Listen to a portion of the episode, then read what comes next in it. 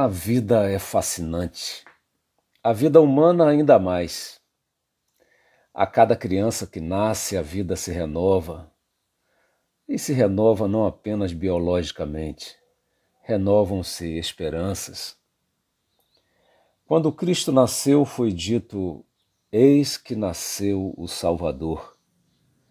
Sem qualquer comparação com o que Cristo é ou representa, a questão que levanto é: olhando para trás, para o dia do seu nascimento, mas agora com boa parte da sua história já escrita, o que se poderia dizer com exatidão?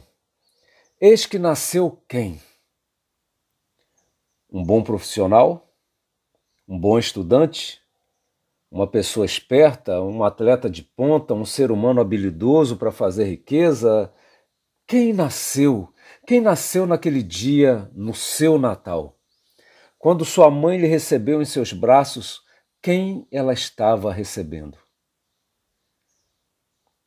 Para muitos, é muito difícil responder a essa pergunta. Muitos têm até vergonha de responder. Muitos se sentem uma decepção, um fracasso, uma ilusão nem houve anjos cantando, não houve estrela guiando, não houve reis visitando com presentes caríssimos. Foi um nascimento comum. Também é provável que você não tenha nascido em um curral, não tenha estado cercado de bois ali no seu nascimento, de ovelhas, jumentos ou outros animais, em meio a moscas, mosquitos, formigas e outros insetos num ambiente infectado.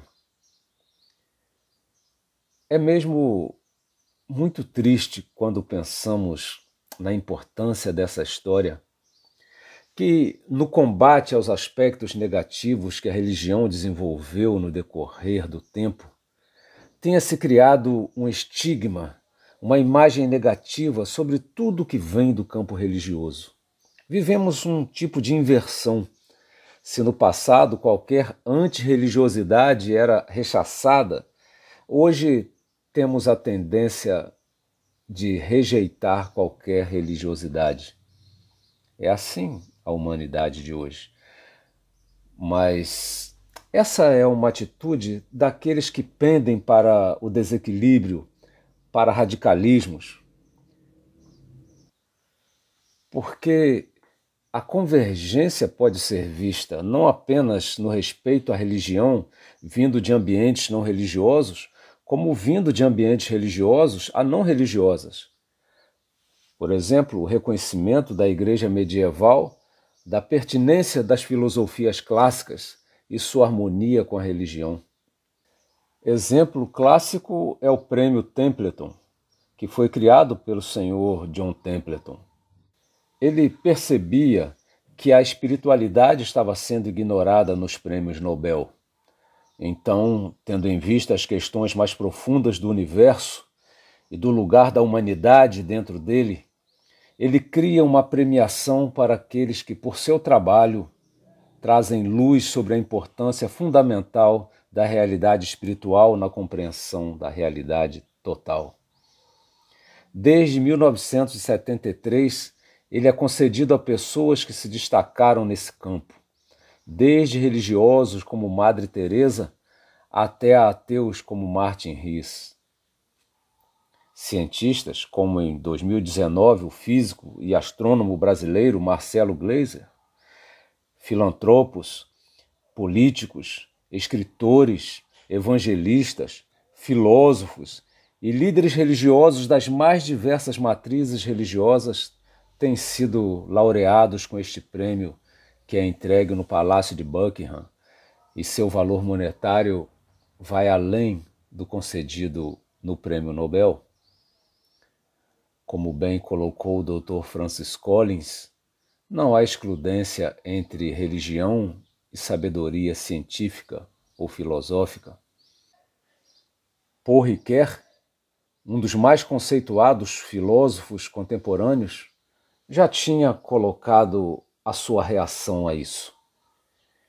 Ele disse que considera completamente inacreditável que no ensino público, baseado na ideia de que o Estado é laico, nunca seja verdadeiramente apresentada em profundidade a significação das figuras do judaísmo e do cristianismo.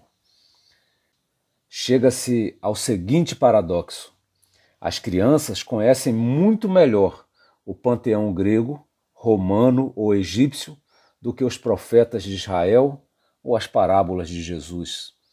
Sabem tudo acerca dos amores de Zeus, conhecem as aventuras de Ulisses, mas nunca ouviram falar da Epístola aos Romanos nem dos Salmos. De fato, estes textos fundaram a nossa cultura muito mais do que a mitologia grega. Tendo por base essa perspectiva de que é preciso recolocar no centro o que é central, creio que o mais importante do nascimento de Cristo, do Natal dos Natais, é que o Natal é um nascer que nos remete a um renascer. Exceto Jesus, ninguém escolheu nascer.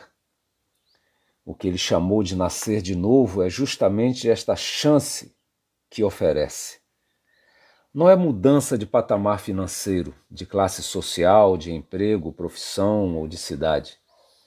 É mudar a natureza do viver no sentido mais profundo. É trocar a convicção de que não vale a pena viver. É deixar o desânimo, o desprezo, a indiferença, os ressentimentos e crer que vale a pena viver para levar vida a outros, para ajudar outros a recomeçarem, a dar nova chance, fazer renascer a esperança, fazer renascer o perdão, perdão para o outro e perdão para si mesmo. Um dia, quando minha mãe estava grávida de três meses, meu pai foi para a guerra, a Segunda Guerra Mundial. Minha mãe, com apenas 22 anos, esperava o quarto bebê. Meu pai, em meio às tentativas de conquista do Monte Castelo, na Itália, cenário de tantas mortes, recebe a notícia do nascimento de sua segunda filha, justamente bem próximo ao Natal. E isso foi como dizer: Eis que nasceu vida, nasceu esperança. Por conta de todas as circunstâncias que envolveram essa gravidez, a bebezinha nasceu tão frágil que o médico, prestes a fazer uma viagem, preencheu e entregou à avó materna o atestado de óbito, crendo que ela não sobreviveria os próximos dias. Para aquele médico, era o caso de, a respeito daquela bebezinha, dizer: Eis que nasceu um sonho que não se realizará. Acontece que, contrariando a expectativa desse médico, esta minha irmã vive até hoje, saudável, e é uma espécie de cuidadora de todos. Teve força para si e para todos nós. Todos, na nossa família, podemos, referindo a ela, dizer: Eis que nasceu nossa cuidadora, nossa amiga, cuidou de nossos pais na velhice deles e nessa fase a minha mãe a chamava de mãe. Embora o sentido que queremos colocar aqui vai além do aspecto físico, essa história retrata o que refiro do renascimento. Você pode mesmo até aqui ter sido um sonho frustrado em muitos sentidos ser mesmo uma decepção em muitos aspectos. Muitos podem dizer que você não vai longe, que não se pode esperar nada de bom vindo de você. Não se pode esperar vida. A mensagem do Natal é que você pode renascer. A mensagem do Natal é que outros ao seu redor podem ter sido até aqui também uma decepção. Mas eis que nasceu você. E isso faz muito bem a todos que o conhecem. Quantos não poderiam dizer assim? Eu estava perdido na minha vida, mas eis que nasceu o João e fez toda a diferença. Outros poderiam dizer: eu não tinha ânimo mais para fazer nada, mas aí eis que nasceu o José e fez toda a diferença. Os relacionamentos estavam rompidos na minha família, mas aí veio a Maria, eis que ela havia nascido e fez toda a diferença na nossa família. Você nasceu.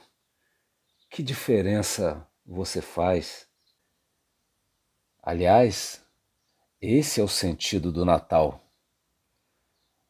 Renascer em Cristo, a semelhança de Cristo fazendo a diferença, sendo um Salvador diante do Salvador.